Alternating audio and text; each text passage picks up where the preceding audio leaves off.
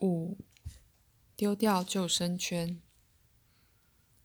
上次太空漫游时，阿米说过，他的飞船不是在太空旅行，更不是像光速那样缓慢。他说，飞船只要移位，也就是借助一种与时空的收缩与弯曲有关系的复杂系统，便能极迅速的到达目的地。我观察到飞船在移位的时候，窗外的星星似乎拉长了体积。随后便出现一片流动的薄雾，前往气压途中也是如此。与此同时，我心里在思考阿米说的：对于不习惯光明的人们，不能展示过多的光明。这我能明白。我知道阿米已经察觉到我的想法，但是。我不能理解你另外那个说法。你说，对于习惯了光明的人，不该对他过度揭露黑暗面，他会吓死的。文卡插了进来。你明白这句话的意思？不明白。我只是重复阿米说过的话。阿米，你这话是什么意思？我的意思是，如果一个人不了解生活的苦难。那最好不要马上让他接触到，应该循序渐进才好。像是尸体，那没什么可怕的。文卡显得很勇敢的样子。如果是腐烂的死尸呢？太可怕了。现在我明白了。另外还有一种内心的黑暗。你别那么神秘兮兮的把话说明白了，好不好？阿米有时说话不明不白的。好吧，很多人自视甚高，反而看不到自己身上的缺点。尽管有些缺点是十分严重的，但是我们喜欢批评别人的那些缺点，往往也出现在自己身上。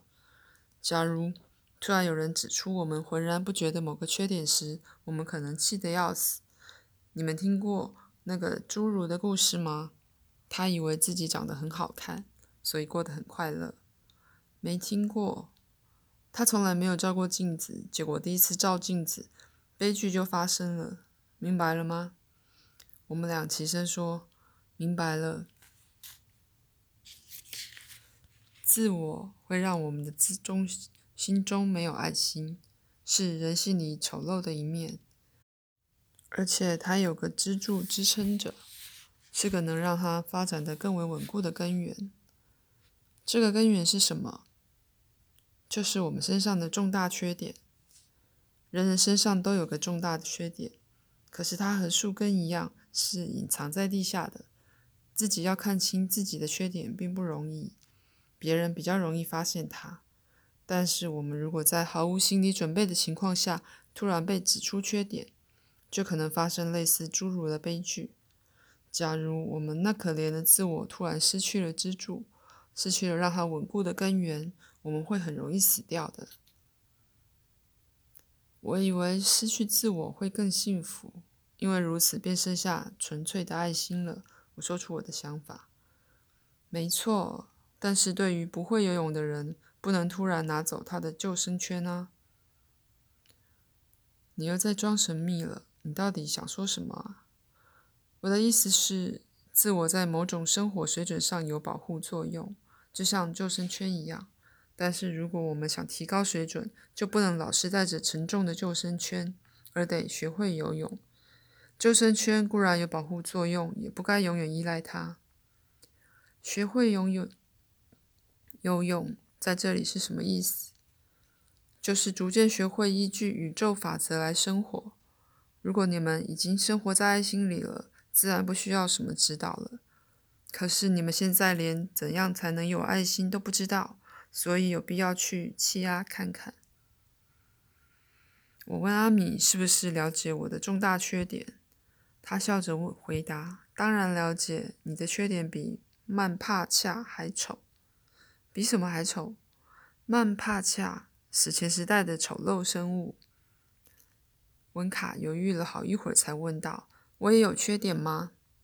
阿米微笑着说：“当然有。”如果你没有缺点，就不会派你到气压完成任务了。你的缺点就像史前世界的小昆虫，恰恰恰一样丑陋。完成任务？什么任务？这时我也问道：“阿米，我的重大缺点是什么？”这个外星顽童像个婴儿一样咯咯直笑。咱们分开来说，我不能同时回答这两个问题。先说缺点问题，然后再说每个人在各自星球上的任务。我也有任务，什么任务？那现在是三个问题了。他笑着说。现在我还不能说出你们的重大缺点，因为你们还没准备好，无法承受丑陋真话的打击。我不能一下子拿走你们的救生圈，但是我应该慢慢指出你们的一些次要的缺点。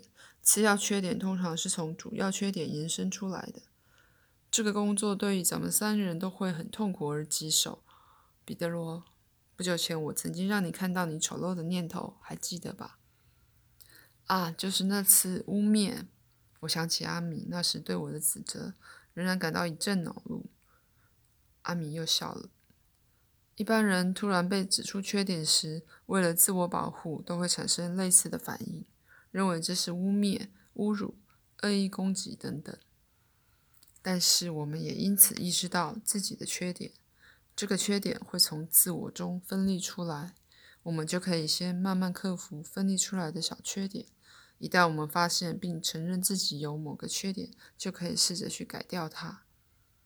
虽然有时承认的动作要花一点时间，阿米望着我说：“这样我们就能渐渐渐接近最主要的缺点，同时也学会怎么游泳。”温卡不耐烦地说：“现在说说任务的事吧。”我不大明白阿米说的什么缺点和自我。但是我直觉地感受到他又在攻击我了，这让我不大高兴。阿米已经捕捉到了我的想法，他解释说：“我说的话可以套用在任何人身上，不仅仅专指彼得罗一人。”现在该说任务的事情了，阿米，我们有什么任务？文卡再次提醒阿米：“我曾经要求你写一本书，对吗？”我和文卡同时回答：“是的。”然后惊讶地问对方：“什么？你也写书？”你们俩各自都写了一本与我相遇的书。我们吃惊的表情让阿米显得很开心。你的书叫什么？我好奇地看着文卡。星星的小孩，他回答。这根本就是抄袭！我生气的大喊。阿米在一旁笑弯了腰。为什么？文卡无辜地望着我。因为这是我的书名，是我写的书，这实在太巧。那你的书内容是什么呢？说的是我和阿米相遇的故事，还有我奶奶。我讲的也是与阿米相遇的故事，可是我没有奶奶。我去过德瓦斯坦，那是个文明发达的世界。我去过鲁科纳、菲路斯和一个星球，它的颜色是……先别说话，阿米打断我们。他听到了仪器的鸣叫声，红灯在闪烁。红色警报，棒极了！警报响起，有什么好开心的？这是什么意思啊？文卡很害怕。这表示要发生地震了，机会难得啊！有地震？我十分不安地问道。是的，地球上有地震，但是我们会减轻震度。来吧，我希望你们看看地震的情况。现在。咱们回地球看看，我们做了哪些保护措施，然后再去气压。这么说，你们能避免地震的发生？我好奇的问。有些地震可以，有些时候可以。你会看到的，宇宙友好同盟中的许多飞船都加入这种保护工作的阵容。